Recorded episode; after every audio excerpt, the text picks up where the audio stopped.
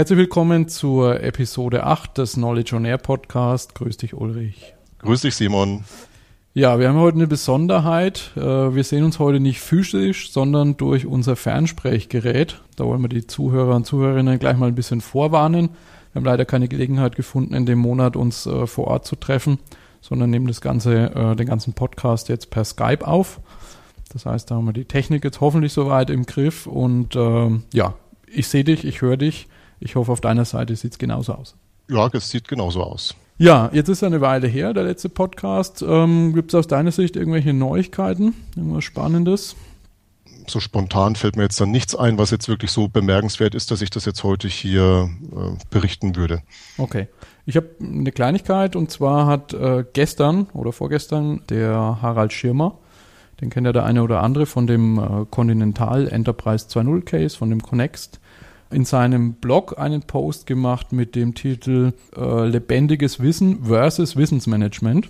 Und ich glaube, das passt ganz gut zu unserem Thema nachher auch, weil er da so ein bisschen pointiert mal aufzeigt, dass so die Ära der Wissensdatenbank und der technokratischen Ansätze, wir sollen da mal alles aufschreiben, was wir wissen, doch als gescheitert äh, anzusehen ist und es eher um sozusagen den, den Menschen und sein Verhalten, sein Umgang mit dem Wissen geht und das sehr viel mehr in den Fokus kommen muss. Und in dem Blog auf äh, harald-schirmer.de, da ruft er im Prinzip auf, dass äh, Leute da ihre Gedanken, ihre Einschätzungen dazu gerne per Kommentar oder eigenen Blog mit einreichen können. Und das finde ich eigentlich eine ganz spannende Sache, jetzt mal in die Breite zu tragen, weil wir das ja bei uns im Podcast auch schon öfter hatten.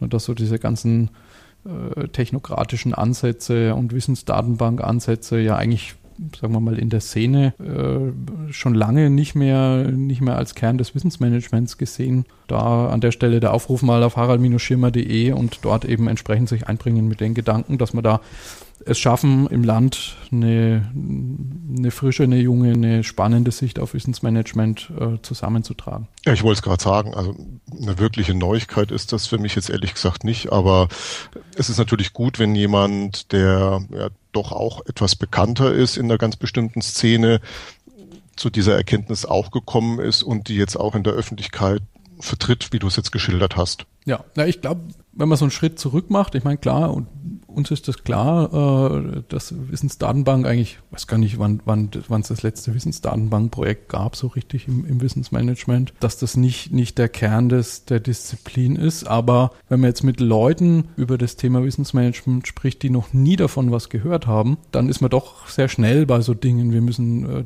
wir müssen unser implizites Wissen dokumentieren oder jetzt ein bisschen moderner, wir müssen es in den Wiki schreiben. Das ist, was mit dem Begriff Wissensmanagement verbunden wird und äh, nicht unbedingt äh, sagen wir mal, eine komplexere Sicht, äh, das Wissensmanagement mit der Gestaltung von Organisationen zu tun hat und dort das Thema Lernen und Wissen in Prozessen, in, in den Arbeitsalltagen der einzelnen Mitarbeiter unterzubringen. Vielleicht bis zu auch der Strategieprozess des Top-Managements ist ein Lernprozess. Das funktioniert in der Regel ja auch nicht so, wie man sich das vorgenommen hat, die Strategie. Auch daraus kann ich lernen. Und das sind ja alles Dinge, die sind weit, weit weg von, von der Wissensdatenbank und wir schreiben dort mal äh, auf, was in unseren Köpfen herumschwirrt. Okay, also da der Aufruf harald-schirmer.de nach Möglichkeit auch teilen, wer auf Twitter aktiv ist oder in anderen sozialen Netzwerken einfach den Link weiter posten und wir schauen einmal im nächsten Podcast, was da draus geworden ist. Ich habe mir vorgenommen, jetzt fürs Wochenende da auch was zu schreiben dazu und dann werden wir da mal einen Blick drauf werfen in einem Monat, was da rausgekommen ist. Gut, dann würde ich sagen, steigen wir in unser erstes Thema ein. Was hast du uns denn heute mitgebracht? Ja, ich habe in den letzten Monaten festgestellt, dass jetzt wiederholt das Thema ja, künstliche Intelligenz hochgekommen ist, dass jetzt es endlich doch jetzt so weit ist. Also wir haben wenn man so retrospektiv das Ganze betrachtet, gab es ja schon immer wieder mal Situationen, wo es dann geheißen hat, schon vor einigen Jahrzehnten zum Teil, jetzt ist der Durchbruch kurz bevor und es ist dann doch nicht so gekommen. Wir sind wieder mal so weit und es ist jetzt eigentlich seit Anfang des Jahres insbesondere sind mir da in der Wirtschaftswoche und auch im Spiegel diverse Beiträge untergekommen, auf die ich da jetzt mal Bezug nehmen würde. Und ich habe das Ganze mal so überschrieben, so Algorithmus versus Mensch. Das ist so die Überschrift für mein Thema heute. Und es fängt eigentlich damit an, dass man unterstellt, dass Software oder Algorithmen Wissensarbeit äh, ersetzen kann. Da gibt es in der Wirtschaftswoche Nummer 19 aus dem Mai 2014 eine Studie von McKinsey, die prognostiziert, dass 40 bis 50 Millionen Arbeitsplätze in der Verwaltung bei Kundendienst und Vertrieb weltweit verloren gehen. In der Bildung, Gesundheit sind es 20 bis 30 Millionen, Management immerhin noch 15 bis 20 Millionen, Finanz, Recht 10 Millionen, Forschung, Entwicklung, IT 15 Millionen. Also wie gesagt, da wird prognostiziert, dass Wissensarbeiter der Meinung von McKinsey nach gefährdet sind. In dieselbe Horn stößt der Spiegel auch. Das ist die Ausgabe 17 2014 vom Aussterben bedroht. Wahrscheinlichkeit, dass ein US-Arbeitsplatz in den nächsten 20 Jahren durch Computer ersetzt wird. Da ist die Quelle die University of Oxford und da gibt es also Berufsbilder, da ist die Wahrscheinlichkeit bei 47 Prozent. Das sind so Taxifahrer, Chauffeure und Bürokaufleute, Immobilienmakler. Äh, Mittel eingestuft wird, das sind, da liegen wir dann so bei 19 Prozent Ärzte, Mathematiker, Feuerwehrleute interessanterweise und Ökonomen. Und relativ gering eingestuft werden Zahnärzte, Förster, Apotheker und Führungskräfte die werden mit 33 Prozent eingestuft, dass die davon betroffen sind. Also das finde ich halt insofern interessant, weil man meiner Einschätzung nach sich dann nur auf ganz bestimmte Teilbereiche dieser Aufgaben, die diese Leute wahrnehmen, bezieht und nicht auf das gesamte Tätigkeitsspektrum. Und dann gibt's vielleicht noch einen Hinweis, das ist nämlich dann auch wieder so, so eine Gegenposition dazu aus der Wirtschaftswoche. Die ist dann tatsächlich schon aus dem letzten Jahr, Nummer 52, wo Rolf Pfeiffer, das ist auch ein, äh, also zumindest in Europa zählt er zu den Vordenkern der künstlichen Intelligenz, der sagt, äh, unter dem Strich hat technologischer Wandel noch zu allen Zeiten das Beschäftigungspotenzial erhöht und die Menschheit vorangebracht. Also er ist da eigentlich recht optimistisch, dass es zwar vielleicht auf der einen Seite zu diesen positiven Effekten kommt, auf der anderen Seite aber durchaus auch neue Möglichkeiten für interessante Tätigkeiten entstehen werden. Also da wollte ich noch mal mit dir eben drüber diskutieren, wie du das siehst. Was ist so deine Einschätzung? Was ist da so deine Erfahrung an der Stelle? Ich glaube, sinnvoll wäre äh, zum Einstieg in so eine Diskussion erstmal die Begriffe irgendwie zu klären, weil ich habe das Gefühl, dass so in den Medien natürlich, äh, das ist sehr, sehr publikumswirksam, wenn ein Computer auf einmal im Schach gewinnt oder äh, in Jeopardy, der, der IBM äh, Watson, der hatte dieses Jeopardy-Duell gewonnen gegen die zwei Brad Rutter und Ken Jennings. Das sind so zwei Dauergewinner von Jeopardy, was ja das ist, was bei uns Wer wird Millionär ist. Und das kann man natürlich, das ist immer eine gute Schlagzeile wert, aber trotzdem glaube ich, macht das mal Sinn, dass wir uns erstmal klar werden, wovon wir sprechen wenn wir Wissensarbeit sagen und, und auch sozusagen die, die Grenzen dann ausloten, die so ein Computer da übernehmen kann in dem Kontext. Und da spiele ich erstmal die, die Frage an dich zurück. Äh, was würdest du sagen, Wissensarbeit oder Wissensarbeiter? Wie siehst du den Begriff? Was ist Wissensarbeit? Was ist ein Wissensarbeiter? Für mich ist ein klassischer Wissensarbeiter ein Ingenieur. Also zum Beispiel ein Motorenentwickler bei BMW, Mercedes, Porsche, bei jeder, wie auch immer gearteten Automobilfirma oder Softwareprogrammierer. Das sind für mich klassische Wissensarbeiter. Und aufgrund welcher Eigenschaften? Also was würdest du sagen, sind so die Eigenschaften, die eine Rolle oder einen Beruf haben muss, um wissensintensiv zu sein? Ja, es ist erstens mal das Feld, da ist, das ist ständig in Bewegung, das ist dynamisch. Da gibt's auch bei vielen dieser Ergebnisse, die Wissensarbeiter generieren, gar nicht unbedingt ein richtig oder falsch. Da gibt es, um ans Ziel zu kommen, verschiedene unterschiedliche Wege. Ich nehme da immer als Beispiel eben die Motorenentwickler. Wenn man bei BMW, Mercedes und Porsche den Entwicklern zumindest, was man mal vor 20 Jahren ein Datenblatt gegeben hätte, ja gesagt, entwickel uns doch mal einen Motor, dann wären da sehr, sehr unterschiedliche Sachen rausgekommen. Also die hätten alle diese Leistungskennzahlen gebracht, aber bei Porsche wäre eben ein luftgekühlter Boxermotor rausgekommen, bei BMW ein rein Sechszylinder mit großer Wahrscheinlichkeit und bei Mercedes unter Umständen durchaus dann eher so ein V-Motor. Ja, und sie erfüllen diese Vorgaben aus dem Datenblatt, aber sie sind eben von dem Ergebnis her, wenn man sich das anschaut, ja doch sehr unterschiedlich. Ihnen liegen natürlich immer die Gesetze der Thermodynamik zugrunde, das ist gar keine Frage, und diverse andere physikalische Gesetze. Und bei der Motorenentwicklung, gerade auch was jetzt in den letzten 20 Jahren passiert ist, was die Verbrauchsreduktion betrifft.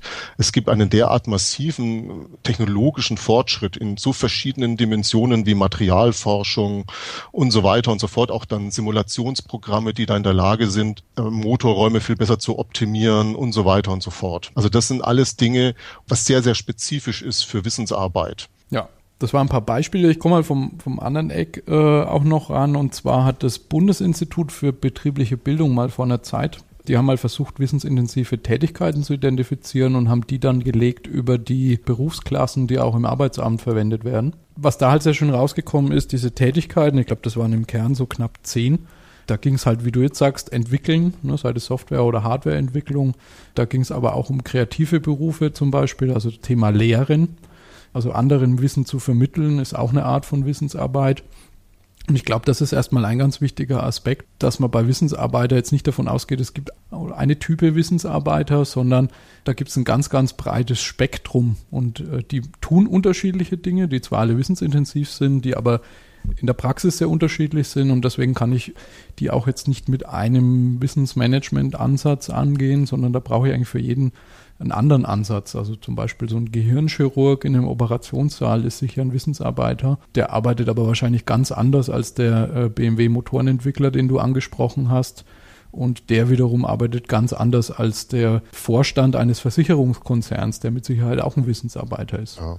Biologen, Chemiker, ja, also es ist eigentlich, man kann sagen, also ziemlich jeder, der eine akademische Ausbildung hat und adäquaten Job gefunden hat, ist ein Wissensarbeiter. Und ich gebe dir vollkommen recht, Chirurgen sind natürlich genauso Wissensarbeiter. Was, glaube ich, wirklich das aussendert, ist ja, dass man ständig lernen muss, dass es auf diesen Feldern eine kontinuierliche Entwicklung gibt, wo man immer auf dem Laufenden bleiben muss und wo es zum Ziel nicht unbedingt nur einen Königsweg gibt, weil die Thematik so komplex ist und viele Dinge eben mit reinspielen, die auf Erfahrung gründen. Und ich glaube auch die Trennlinie Akademiker oder nicht, sicher auch nicht ausreichend. Ich habe das Gefühl, es gab einmal dieses Papier Towards a Knowledge Economy von der Europäischen Union. Und da war, glaube ich, ein Indikator eben der Akademisierungsgrad in den einzelnen Ländern. Äh, wo wir halt jetzt in Deutschland zum Beispiel aufgrund der Zahlen im Vergleich zu den anderen auch nicht so gut waren und ich schon das Gefühl hatte, dass seitdem versucht wird, Akademisierung, Hochschulbildung sehr hoch aufzuhängen und da sehr viele Prozent sozusagen der Bevölkerung in so eine Ausbildung zu bekommen. Äh, ich glaube aber gerade auch jetzt in der Krise hat man gesehen, dass diese duale Ausbildung, die wir haben und, und die starke, diese breite Menge von von Facharbeitern, von Meistern, von Leuten, die sich in, ihrem, in ihren Berufen sehr gut auskennen, dass das durchaus auch Wissensarbeiter sind, die große Rolle in unserer Volkswirtschaft spielen und es nicht darum geht, jetzt nur diplomierte Chemiker und Biologen und äh, Maschinenbauer sozusagen zu haben in Zukunft. Ich gebe da einerseits recht, man kann es wirklich nicht nur an einem Diplom festmachen, gar keine Frage. Auf der anderen Seite dieses Thema Facharbeiter, also ich habe gelernt, dass diese Dreiteilung, die Gabriele Vollmer in ihrem Knowledge Gardening Buch mal veröffentlicht hat und die auf Helmut Wilke wohl basiert. Der hat ja unterschieden offensichtlich zwischen wissensbasierter Arbeit, wissensintensiver Arbeit und Wissensarbeit.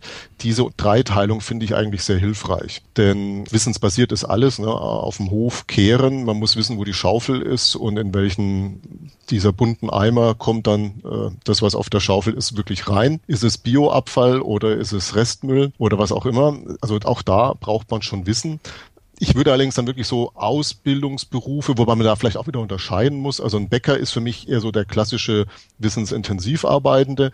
So ein Fahrzeugmechaniker, da ist doch wieder sehr, sehr viel Dynamik schon drin. Da gebe ich dir recht, das ist schon wieder sehr, sehr nah an der Wissensarbeit.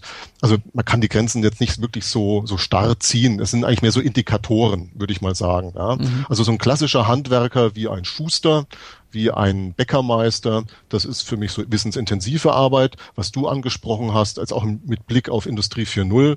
Leute, die in den Fabriken dann arbeiten, wenn die heute schon in diesen Fabriken arbeiten und in Zukunft noch viel mehr, die sind schon ganz oben an der Grenze zur wissensintensiven Arbeit und der ein oder andere hat dann die, die Schwelle schon überschritten und ist Wissensarbeiter. Vollkommen richtig. Also ich habe auch die Definition von Wilke mal im, im Original rausgeholt, weil die finde ich eigentlich auch ganz gut. Und zwar kommt es aus einem Papier, gibt es im Internet, nennt sich organisierte Wissensarbeit. Und da schreibt er, der Begriff Wissensarbeit meint etwas anderes. Er kennzeichnet Tätigkeiten, zum Beispiel Kommunikation, Transaktion, Interaktion, die dadurch gekennzeichnet sind, dass das erforderliche Wissen nicht einmal im Leben durch Erfahrung, Initiation, Lehre, Fachausbildung oder Professionalisierung erworben und dann angewendet wird. Vielmehr erfordert Wissensarbeit im hier gemeinten Sinn, dass das relevante Wissen erstens kontinuierlich revidiert, zweitens permanent als verbesserungsfähig angesehen, drittens prinzipiell nicht als Wahrheit, sondern als Ressource betrachtet wird und viertens untrennbar mit Nichtwissen gekoppelt ist, sodass mit Wissensarbeit spezifische Risiken verbunden sind. Die Definition, die kann ich nur unterschreiben. Also das ist eigentlich genau mein Verständnis. Und wie gesagt, also es geht hier nicht darum, um Titel und so. Also ich bin sowieso der Letzte, der besonders großen Wert drauf legt, weil ich in meinem Berufsleben schon so viele doch eher einfältigen Leute mit hohen akademischen Weinen kennengelernt habe einerseits und auf der anderen Seite hochintelligente und auch mitdenkende Menschen, die mal gerade eben eine ganz einfache profane Ausbildung haben. Also profan jetzt wirklich nicht despektierlich gemeint. Die denken mit, die reflektieren. Ich glaube, das ist eine ganz zentrale Voraussetzung. Reflektierende Menschen, die entsprechende Schlüsse ziehen aus ihrer Situation. Selbst Mark Zuckerberg hat sein Studium ja nicht abgeschlossen. Der ist auch kein Akademiker, aber ich würde durchaus sagen, er ist ein Wissensarbeiter. Ja, ich glaube, war das nicht auch äh, bei Bill Gates so? Man sieht eben an diesen Beispielen, das ist nicht wirklich nötig, ja. Und wir sind da vielleicht das ist ein Nachteil des Standorts Deutschland, dass wir viel zu sehr papiergläubig sind. Am besten, man kommt mit einem Leitsordner voll Diplomen und Urkunden von irgendwelchen Seminaren zum Bewerbungsgespräch. Dann hat man besonders gute Karten. Anstatt zu gucken, was hat der Mensch wirklich getan, auch neben dem Beruf ehrenamtlich gibt es da durchaus ja Aktivitäten, die einen da weiterbringen. Wir beide wissen das ja sehr gut aus unserer Arbeit bei der GFWM. Also da werden viele Dinge einfach noch viel zu sehr ausgeblendet. Aber da komme ich vielleicht dann auch gleich zum zweiten Punkt, der mir in dem Kontext auch nochmal wichtig war. Ich habe es ja schon gesagt hier so Deutschland. Es gibt in der Wirtschaftswoche Nummer 20 von 2014 eine Tabelle mit der Überschrift bedingt fortschrittsbereit und da werden also marktrelevante Zukunftstechnologien aufgezeigt, in denen Deutschland aber anscheinend schwächelt. Interessanterweise taucht da auch Wissensarbeit auf. Jetzt kann man sich die Frage stellen, ist Wissensarbeit wirklich eine Technologie? Lassen wir mal dahingestellt sein. Jedenfalls schaut es da auch nicht besonders gut aus. Von insgesamt sechs Kategorien, die bewertet werden, gibt es nur in einer Kategorie ein Plus und in allen anderen fünf gibt es ein Minus. Es wird dann darauf verwiesen, dass es eben relativ wenig dynamische Gründerszene gibt und so weiter und so fort. Will ich jetzt gar nicht weiter darauf eingehen, kann man ja in, der Wirtschaftswoche nachlesen. Worum es einfach geht, ist, wenn man sich das vor Augen hält, auch wenn das jetzt sicherlich sehr, sehr technologiegetrieben ist, diese Definition von Wissensarbeit, ist diese Bewertung aus meiner Sicht, die man da in der Wirtschaftswoche nachlesen kann, doch alarmierend. Also ich habe so das dumpfe Gefühl, wir sind hier in Deutschland dabei, bestimmte wichtige Entwicklungen zu verschlafen, obwohl wir da wirklich wunderbare Voraussetzungen mitbringen hier in der Bundesrepublik mit, mit dem, was unsere Volkswirtschaft zu bieten hat. Und wir machen aber auf der Ebene Wissensarbeit, Wissensmanagement einfach zu wenig draus. Mm, ja, ich bin immer bei so sagen wir mal, bei so Berichterstattungen, die so den, den Niedergang des Abendlandes oder des Landes prognostizieren, immer erstmal vorsichtig, weil ich glaube, wir sind so insgesamt von der Aufstellung der Volkswirtschaft eigentlich gar nicht so auf einem schlechten Weg. Wenn man sich mal die bundesdeutsche Hightech-Strategie anschaut und anschaut, welche Branchen da gefördert werden, dann sind es durchaus ja die Bereiche, die sagen wir mal, weltweit, sicher bei uns, also erste Welt, aber auch in den ganzen aufstrebenden Ländern, Entwicklungsländern, Themen wie Sicherheit, Energieversorgung, äh, Logistik, Kommunikation und so weiter bestimmt in 10, 20, 30, 40 Jahren noch relevant sein werden. Äh, und ich glaube, was wir auch ganz gut geschafft haben bei uns jetzt im Land, ist, dass wir nicht, sagen wir mal, nicht so wie andere Länder auf diese Dienstleistungswelle so radikal eingestiegen sind. Also man hat ja eine Zeit lang irgendwie das Gefühl, äh, Wissensarbeit wird mit mit Dienstleistung gleichgesetzt, ne, sei das jetzt in England mit der Finanzdienstleistungsindustrie äh, oder auch in Spanien zum Beispiel, also Länder, die halt Frankreich können wir dazu zählen, die sehr stark deindustrialisiert haben, weil ich glaube, dass wir halt sehr viel mehr rund um diese industriellen Kerne auf wissensintensive Dienstleistungen gesetzt haben. Da glaube ich, sind wir, egal jetzt ob man in die Automobilindustrie, in die Maschinenbauindustrie, in die chemische Industrie schaut, sicher nicht so auf schlecht aufgestellt für die Zukunft. Ne, man kann darüber streiten, ob der Atomausstieg uns da Chancen beraubt, äh, ob wir sehr viel mehr mit Gentechnik machen sollten. Äh, was wir sicher verschlafen haben, ist so dieses ganze Thema Internet. Ähm, wobei ich auch den Eindruck habe, dass jetzt mit so dieser Hightech-Strategie heraus zum Beispiel diese, diese Plattformindustrie 4.0 die ja von Bitkom, VDMA und anderen mitgetragen wird, äh, wir da, glaube ich, schon schnell genug im Know-how aufbauen und es jetzt nicht so sein wird, dass dadurch, dass Google Nest übernommen hat, die jetzt auf einmal das ganze Geschäft von Bosch wegnehmen und solche Felder in Zukunft verloren gehen. Also ich glaube, da muss man auch ein bisschen äh, auf diese längere zeitliche Entwicklung schauen und, und nicht diesem äh, Alarmismus sozusagen zum Opfer fallen, den natürlich die Medien äh, sehr stark verbreiten. Also ja, da bin ich teilweise nur deiner Meinung. Ja, also ich sehe die ich sehe Gefahren, sagen wir es mal so. Gerade weil wir so erfolgreich sind, dem Erfolg liegt ja immer auch schon der, der, der Keim der Niederlage inne. Da neigt man dann auch gerne mal so zur Überheblichkeit und Arroganz. Äh, wenn man sich jetzt eben zum Beispiel die Entwicklung anschaut auf dem Automobilsektor, ja, dass eine Firma wie Tesla wirklich die großen deutschen Automobilweltkonzerne äh, nass macht, das ist schon erschreckend, finde ich. Und das beruht darauf, dass man nicht so konsequent das, was wir gerade postuliert haben, was Wissensarbeit auszeichnet, das immer wieder hinterfragen und äh, alles, was vielleicht jahrzehntelang, jahrhundertelang richtig war, zu erkennen, dass das jetzt plötzlich nicht mehr der Weisheit letzter Schluss ist. Da, da sehe ich schon eine gewisse Gefahr drin. Wobei ich das gar nicht mal unbedingt so meinte, sondern was, was mich ärgert ist, wir haben, also wenn man sich anschaut, was das Thema Wissensmanagement inhaltlich eigentlich alles abdeckt. Der Facettenreichtum ist ja da wirklich sehr, sehr groß. Da haben wir wie kaum ein anderes Land auf der Welt auf den meisten zumindest dieser einzelnen Fachgebiete weltweit anerkannte Institutionen und auch Personen, die an der Spitze der Entwicklung stehen. Was es uns aber anscheinend nicht äh, ermöglicht, ist aber diese, diese Dinge wirklich vernünftig zusammenzubringen, um für ein wirklich erfolgreiches und für den Erfolg von Unternehmen noch stärker wirkendes Wissensmanagement aufzusetzen. Ja, also da sehe ich schon durchaus gewisse Risiken, dass man sich in seiner Einzeldisziplin einmauert und äh, dieses interdisziplinäre Zusammenarbeiten nicht so praktiziert, um aus Dingen, wie die aus der Hirnforschung kommen, die sicherlich auch aus IT-Entwicklungen kommen, vernünftig zusammenzubringen, um Lösungen daraus zu entwickeln, die es uns erlauben, viel effektiver und erfolgreicher mit der Ressource Wissen umzugehen. Wir schweifen wir da so ein bisschen in, in eine Richtung ab, die vielleicht ein eigenes Thema für sich schon wieder wäre. Ja, also ich, ich glaube, da kann man die Brücke schon äh, wieder zurückbauen zu unserem Thema. Wir haben ja in, in Deutschland so gefühlt, würde ich sagen, so einen Graben zwischen Natur- und Geisteswissenschaften mit einem klaren Fokus auf den Naturwissenschaften äh, und so der Idee, dass wir eigentlich durch durch Ingenieursleistung, äh, durch Techniken all unsere Probleme lösen können. Und ich glaube, das ist schon auch nochmal so ein Aspekt, gerade jetzt, wenn man, wenn man an, an unser Thema denkt, nämlich ob Algorithmen und Maschinen äh, Wissensarbeit ersetzen, dass man nicht diese, diese geistige Seite, diese menschliche Seite der Wissensarbeit äh, vernachlässigt. Also Dinge wie Kreativität, wie Intuition, wie Einfühlvermögen, Empathie.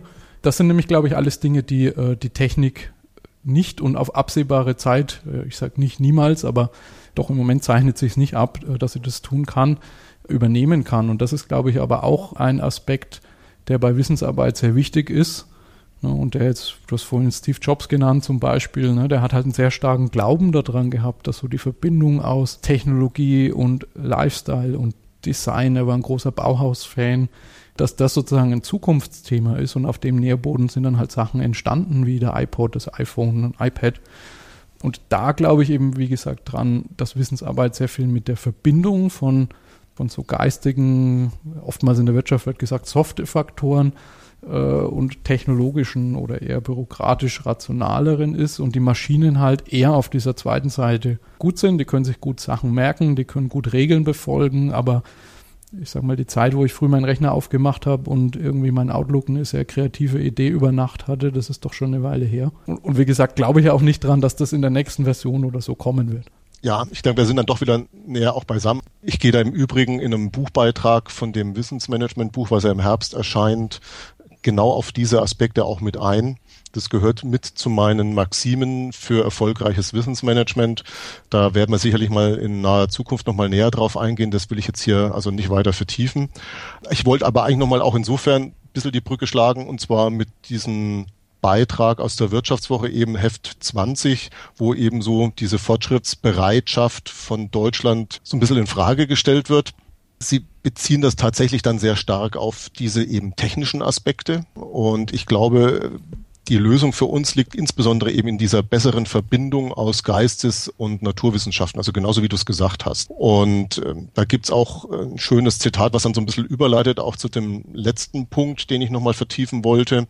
Das ist der Andreas Dengerl, Leiter des Bereichs Wissensmanagement am Deutschen Forschungszentrum für künstliche Intelligenz, der gesagt hat, also Computer lernen stetig dazu und bieten ihren Nutzern situationsbezogen die passenden Informationen an. Der zweite Teil, dass man da Informationen anbietet, das kann ich gut nachvollziehen.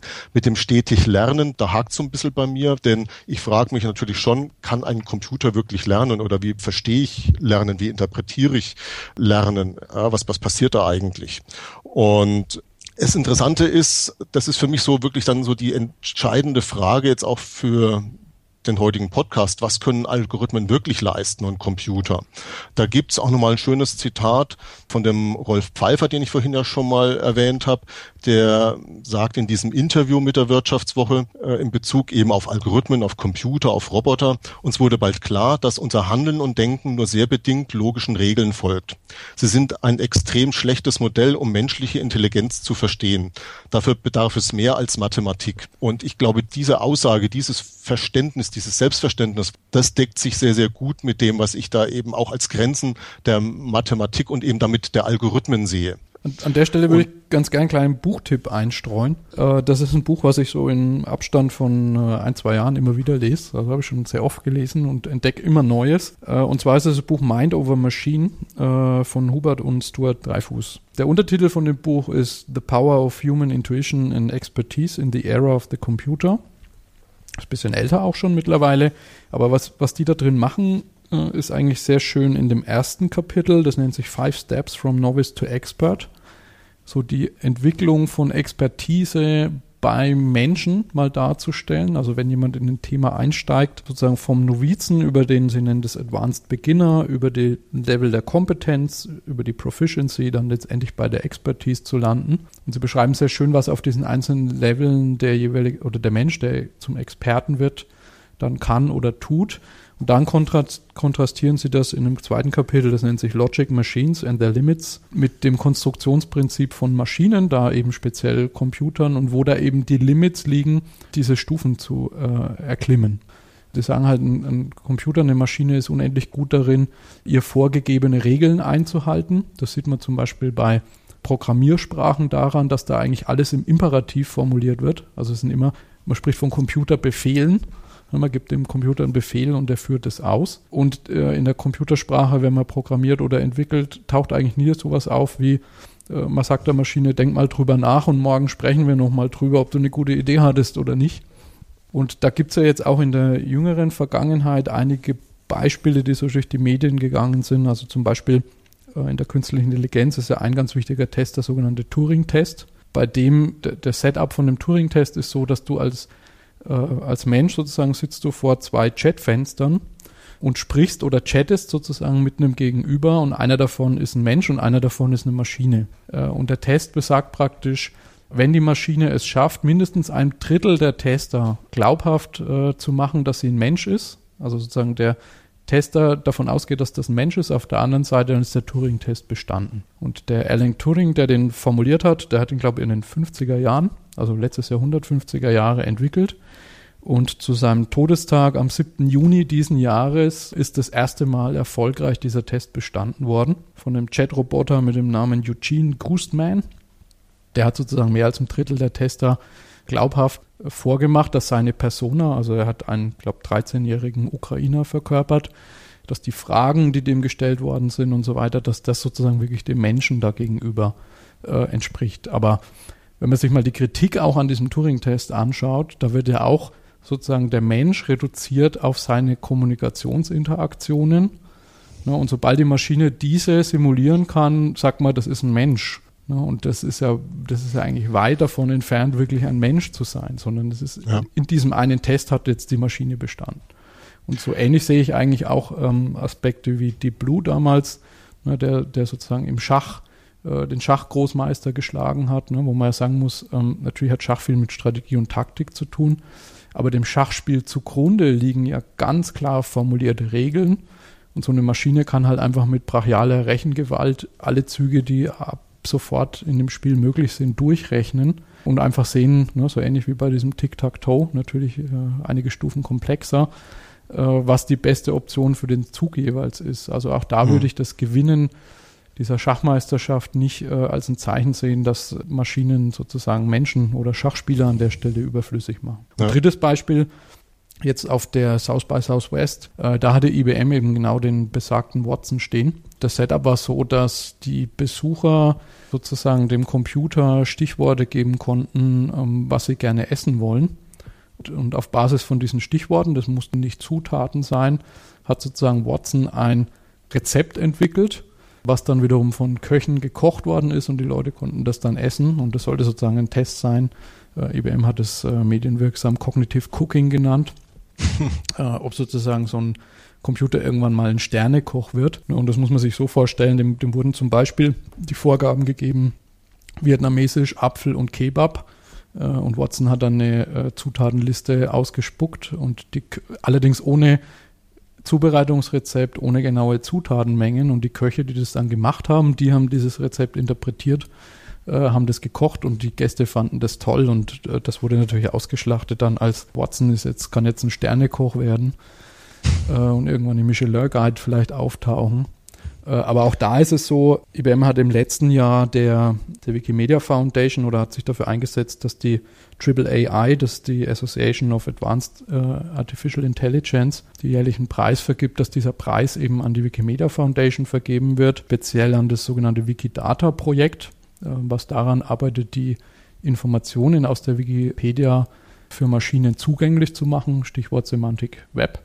Und äh, ein großer Teil des Reasoning-Apparates von dem Watson basiert eben auf diesen Wiki Wikidata-Daten und vielen anderen Datenpools auch. Und wenn man sich da diese Blockschaltbilder mal anschaut, wie das äh, funktioniert, ist es im Prinzip so, dass von den, wir würden im Wissensmanagement sagen, deklarativen Wissens, also von dem Wissen, was wir in Regeln, in Text, in Sprache darlegen können und dann eben als Menschen in die Wikipedia reinschreiben, ja, dass dieser Watson genau diesen Teil des Wissens anzapfen kann und dann mit statistischen Verfahren und linguistischen Verfahren damit irgendwas tun kann und eben zu einer bestimmten Antwort dann kommt in Bezug auf eine Fragestellung. Ja, da, äh, das ist aber immer die Wiederverwertung bestehenden Wissens. Also da sind nirgendwo Elemente drin, wo man jetzt sagen müsste, Watson kommt auf eine neue Idee ne, oder kommt mit was revolutionär Neuen oder er zieht sich nachts mal zurück, hat nichts zu tun äh, und denkt über die Entwicklung der Menschheit nach und kommt zu einer Lösung von einem sozialen Problem. Ne, sondern es ist immer irgendwie dieses, äh, er setzt auf bestehendem Wissen auf und operiert mit einer vorgegebenen Regelbasis. Und natürlich dadurch, dass immer mehr Informationen äh, verfügbar sind und man diese Regeln vielleicht auch genauer modellieren kann, kann der dann heute Sachen machen, die man vor zehn Jahren noch für utopisch gehalten hat. Äh, da sehe ich aber auch keinen Entwicklungspfad in der Richtung, äh, dass der sozusagen einen, kreativen Kopf wie einen Steve Jobs oder so mal ersetzen kann und wir in den nächsten zehn Jahren so die Schlagzeile haben werden, Watson ist CEO einer, äh, einer Engineering Company oder einer Maschinenbaufirma geworden. Interessant ist an den Aspekten, die du jetzt gerade genannt hast, dass da vieles drinsteckt, was ich schon vor einigen Wochen niedergeschrieben habe. Da ging es darum, sich zu vergegenwärtigen, was passiert, wenn, wenn ein Mensch denkt und was von diesen Dingen, die da passieren, kann man dann wirklich mit dem Computer simulieren. Und es fängt ja damit an, dass man erstmal die Aufgabenstellung, die man bekommt, analysieren muss. Das wird anscheinend immer besser. Da kommen Computer so langsam hin, dass sie das wirklich semantisch auflösen können, die Fragestellung. Dann das zweite ist, ob man schon tatsächlich für diese Fragestellung eine Lösung parat hat dass man also dann da die Verbindung herstellt. Also beim Menschen ist es eben das Gedächtnis, hoppla, so eine vergleichbare Fragestellung hatte ich schon da kann ich auf etwas zurückgreifen, was schon existiert. Wenn das nicht der Fall ist, dann muss ich mir was eigenes überlegen, was Neues überlegen. Dafür muss ich mehr oder weniger recherchieren, mir Informationen erschließen, Texte dekodieren und versuchen, aus diesen Dingen Sachen abzuleiten, auf deren Basis ich in einem kreativen Akt das Neue schaffe. Bei diesem kreativen Akt geht es dann um diese ganzen Dinge, die du genannt hast. Da geht es um Assoziation, da geht es um die Stimmung, die man dem Moment hat und so weiter und so fort.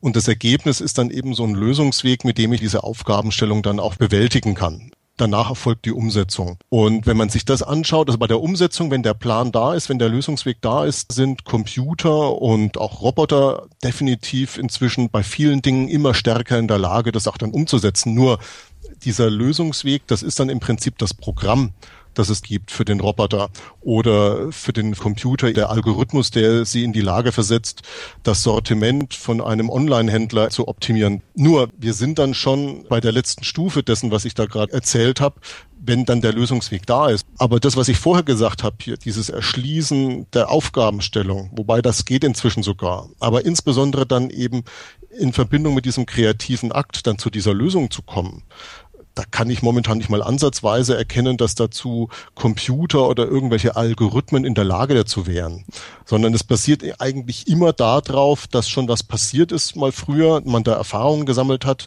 schon mal Muster erkannt hat äh, in der Vergangenheit und auf dieser Basis dann Algorithmen entwickelt hat, die eingehende Informationen daraufhin abscannen äh, und daraus Schlussfolgerungen ziehen.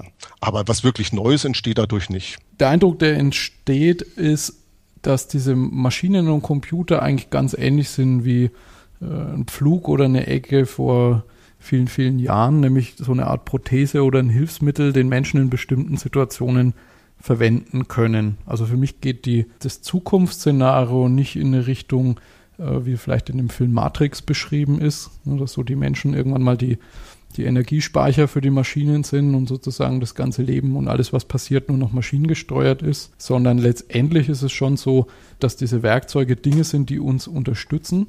Aber es ist eher die Prothese, die Ergänzung, die uns hilft, was natürlich nicht heißt, dass nicht die eine oder andere Berufsgruppe dadurch so wie vielleicht jemand, der früher mit dem Pferd und dem Flug auf dem Feld unterwegs war oder jemand, der wie äh, im Film Charlie Chaplin sozusagen einen Schraubenschlüssel den ganzen Tag in irgendeine Richtung gedreht hat, den es heute so als Berufsgruppe nicht mehr gibt, in Zukunft auch nicht mehr geben wird. Also das ist, glaube ich, schon sinnvoll, sich da Gedanken zu machen. Auf der einen Seite natürlich in so einer Volkswirtschaft. Wir haben, ich glaube, 42 Millionen versicherungspflichtige Jobs. Wenn man jetzt dazu kommen würde, dass die 50 Prozent davon jetzt betroffen wären, irgendwie automatisiert zu werden, dann würden da natürlich schon große Probleme am Horizont aufziehen.